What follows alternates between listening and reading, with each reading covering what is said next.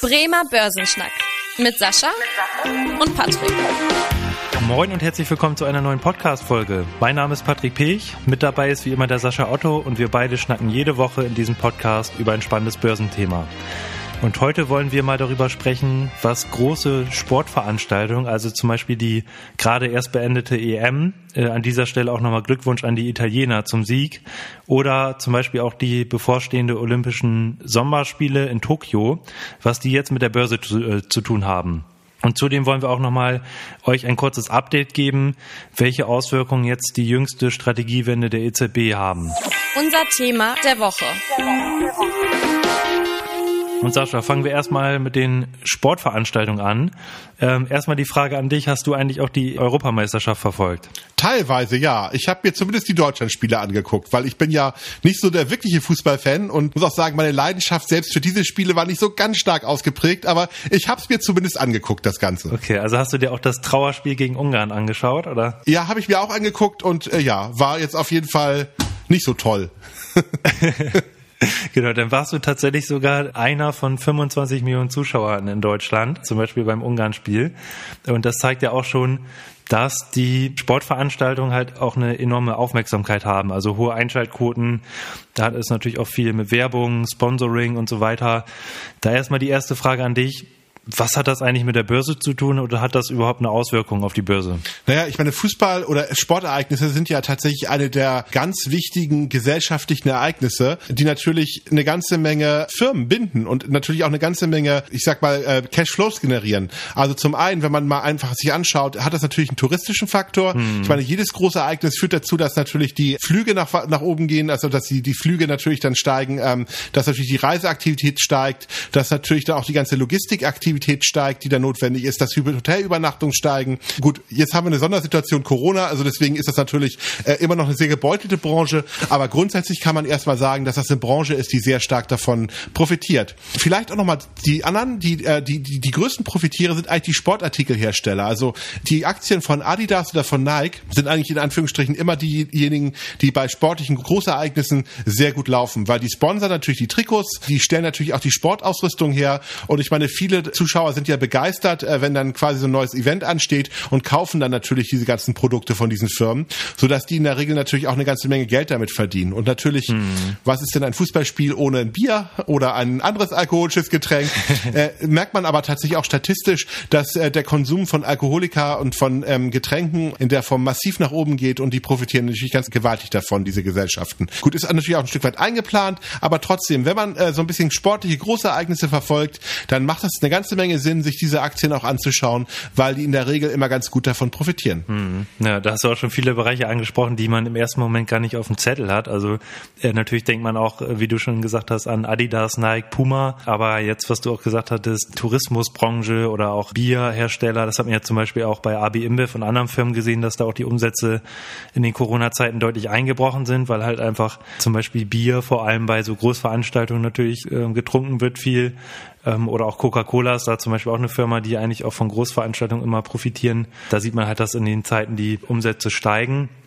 Und Sascha, ich fand auch ganz interessant, es gibt ja sogar wissenschaftliche Studien, die untersuchen, inwieweit jetzt die Großveranstaltungen die Aktienrenditen beeinflussen. Und äh, da gibt's auch natürlich wieder verschiedene Ergebnisse. Würdest du jetzt sagen, das ist eine Strategie, irgendwie als Aktionär darauf zu setzen, zum Beispiel jetzt, wenn die, die Olympischen Sommerspiele bald losgehen, die sind ja jetzt Mitte Juli bis Anfang August in Tokio, da jetzt bewusst solche Aktien zu kaufen? Oder macht das keinen Sinn?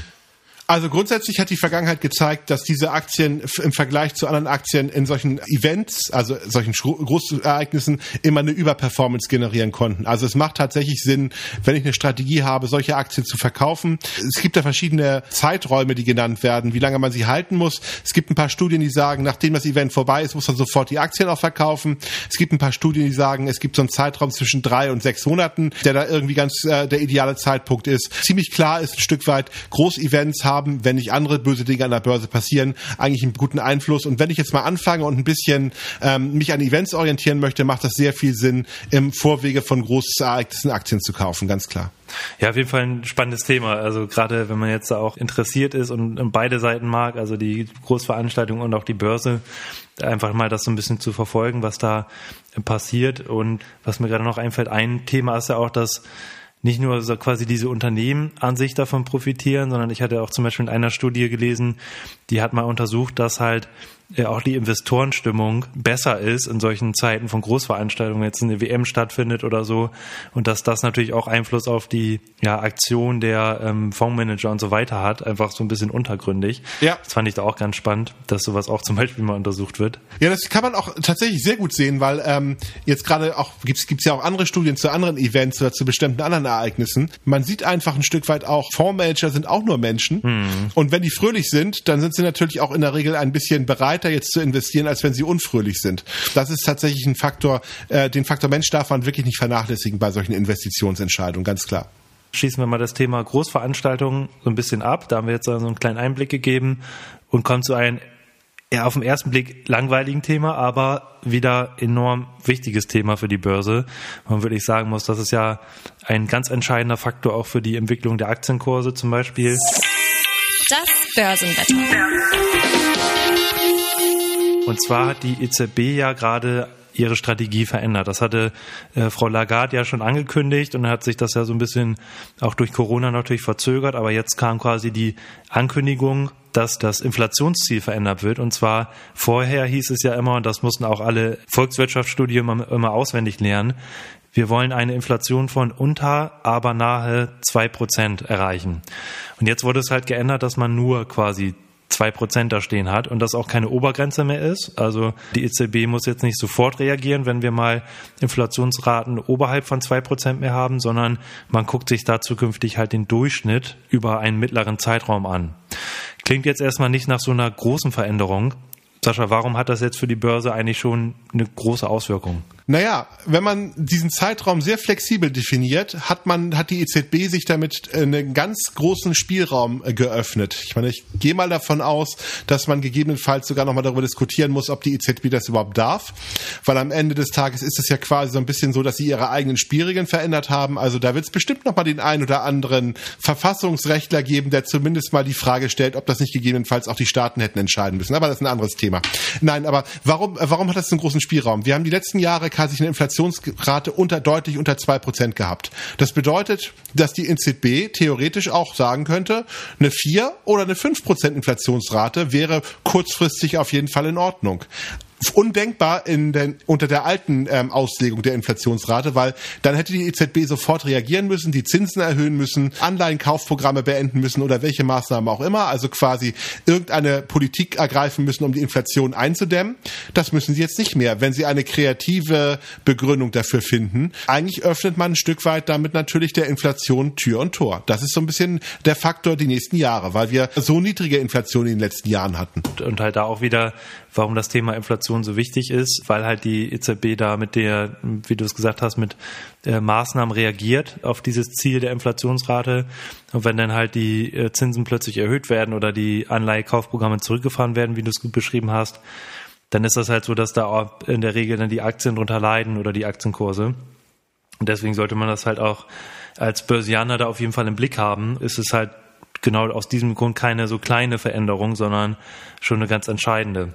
Was ich auch interessant fand, dass die EZB ja jetzt auch die Veränderung der Immobilienpreise in der Inflationsrate berücksichtigen möchte, wobei das natürlich auch wahrscheinlich ein bisschen dauern wird, weil das gar nicht so leicht ist zu messen und zu verarbeiten. Sascha, was hältst du davon? Hat das irgendeine Auswirkung? Ich will mal folgende böse These aufstellen. Wir haben ja die letzten Jahre doch eine unglaubliche positive Entwicklung gehabt bei diesen Inflationsraten, also was die Immobilien betrifft. Also man hat da tatsächlich ja sehr steigende Preise gesehen. Jeder Immobilienbesitzer hat das ja mitbekommen und jeder, der eine Wohnung kaufen wollte, natürlich auch. Das wird aber nicht unendlich so weitergehen. Jetzt kann man, kann man böse, böse Zungen können behaupten, die Inflationsentwicklung nach oben haben wir nicht nicht mit gehabt. Wenn es jetzt vielleicht mal eine kleinere Konsolidierung geben würde, wäre das ja preisdämpfend und würde dann tatsächlich das auch nochmal darstellen. Also ich interpretiere das Ganze erstmal so, die EZB möchte möglichst lange an der ähm, billigen Geldpolitik festhalten und sucht sich jetzt verschiedene Methoden raus, also die Betrachtung der, Wohn der Immobilienpreise, natürlich auch die Flexibilisierung des Inflationsziels, sind so ein bisschen die Indikatoren dafür zu sagen,